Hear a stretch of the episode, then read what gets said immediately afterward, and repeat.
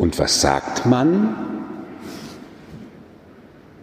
wenn die Tante dir eine Schokolade gegeben hat? Und was sagt man? Danke. Wer hätte das nicht in seiner Kindheit schon erlebt? Man muss Danke sagen. Es gehört sich so.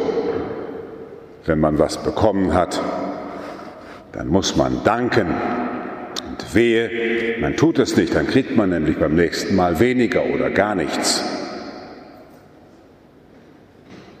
Das Danken ist wie so eine Art Förderung des Tauschgeschäftes. Wer ordentlich sich bedankt, dann gibt man auch wieder gerne.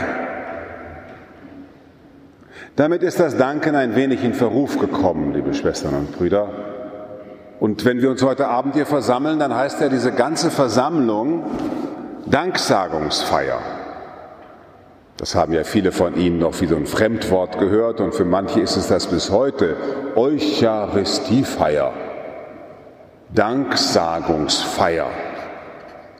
Da steckt das Wort Eu drin.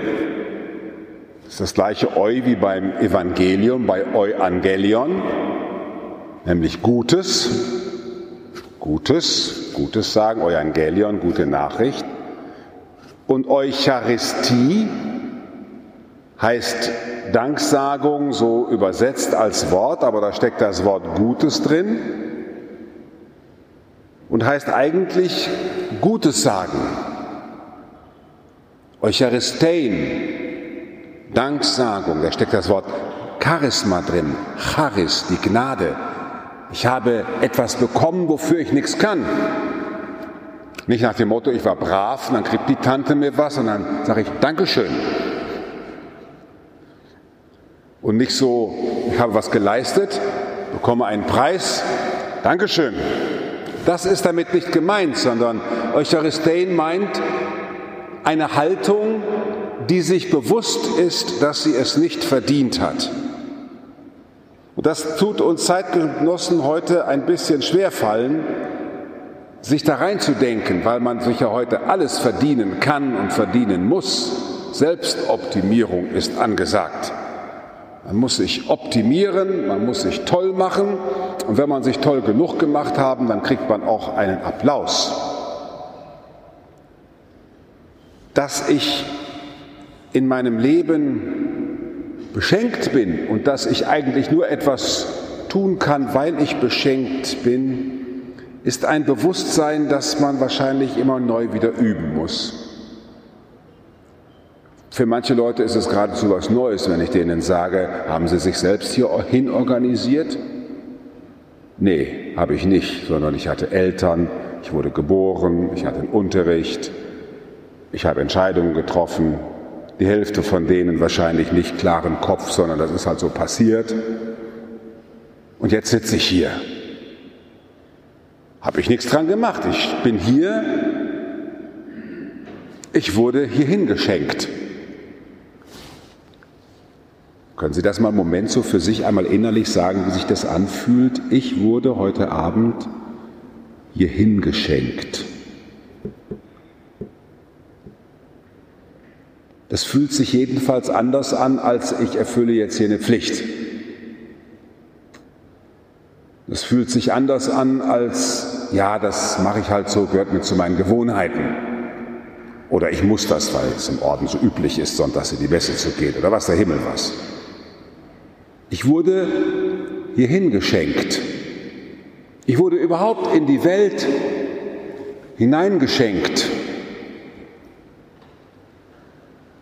Ich möchte Sie einladen, dass Sie das die nächsten Tage mal einmal für sich so nochmal klar kriegen. Ich wurde in die Welt hineingeschenkt. Gott hat gewollt, dass ich so werde, dass ich jetzt in Frankfurt bin. He creates me so that I find myself today in Frankfurt. It's His will. His gift to the world. Ich wurde hineingeschenkt. Und dafür zu danken,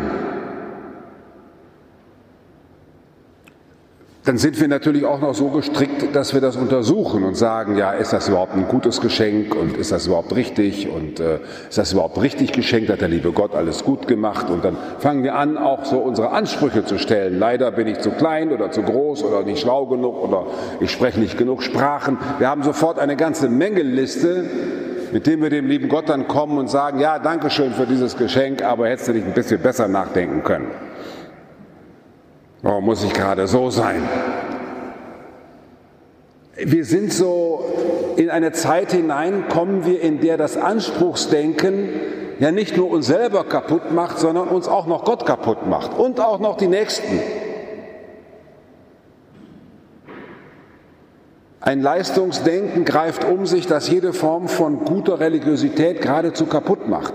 Und das Schlimme ist, in der Tradition der Religiosität ist das Leistungsdenken auch noch sozusagen eingeführt worden. Man muss so und so viel Vater unser beten, man muss dies machen und man muss das machen. Und wenn man das alles richtig gemacht hat, dann ist der liebe Gott auch mit einem zufrieden. Die gute katholische Erziehung hat einem da ja auch schon so einiges in den Rucksack gesteckt.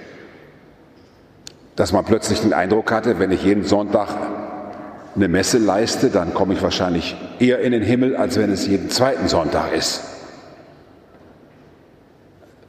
Mein Mitbruder Herbert Jone hat noch 1955 ein, einen Beichtspiegel geschrieben, wo drin stand, wenn man freitags bis 126 Gramm Fleisch gegessen hat, war das eine leichte Sünde und ab 127 Gramm war es dann eine schwere Sünde.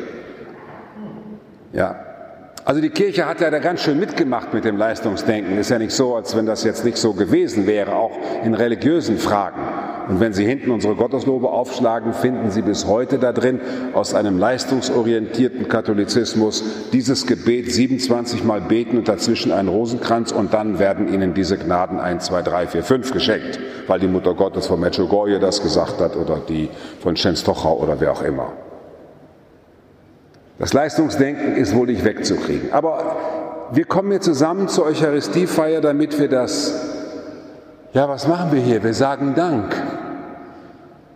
Wir sagen Dank dafür, dass Gott uns, so ist es für mich zumindest mal, dass er uns in Jesus Christus einen Menschen geschenkt hat, der mein ganzes menschliches Leben einmal durchschritten hat bis in den Tod und den Gott als ersten von uns auferweckt hat und in dem ich ewig lebe.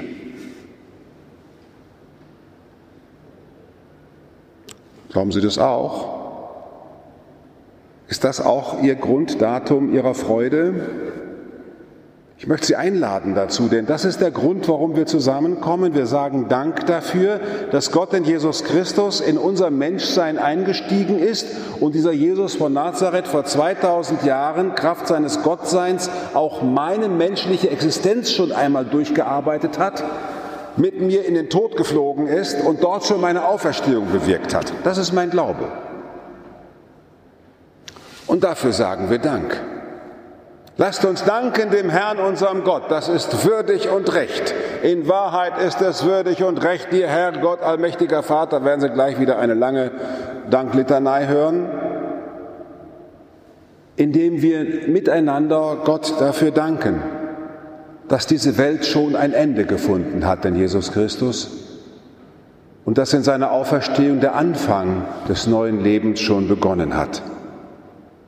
Gerade jetzt, liebe Schwestern und Brüder, wo die Gesellschaft in apokalyptische Zeiten hineinläuft, in so ein apokalyptisches Gefühl von Weltuntergang, wird das alles noch werden? Darf ich mich noch bewegen? Kann ich meine Energie bezahlen? Kommt die Atombombe? Weiß der Himmel, was jetzt alles in den Nachrichten auf uns zukommt? Ist es umso wichtiger, dass wir uns bewusst machen, dass unser Glaube der ist, dass Jesus hinabgestiegen ist in das Reich des Todes bis in die letzte Atombombe rein und bis zu den Opfern und bis in die letzte, ich weiß nicht was, bis ins KZ müssen wir auch sagen, bis nach Afrika, wo die Kinder auch verhungern und keiner zeigt sie im Fernsehen, dass Jesus da hinabgestiegen ist und dass er als erster von uns auferweckt worden ist und wir als Christen ihm hinterherleben. Dafür sagen wir Dank. Das ist der tiefste Grund unserer Existenz.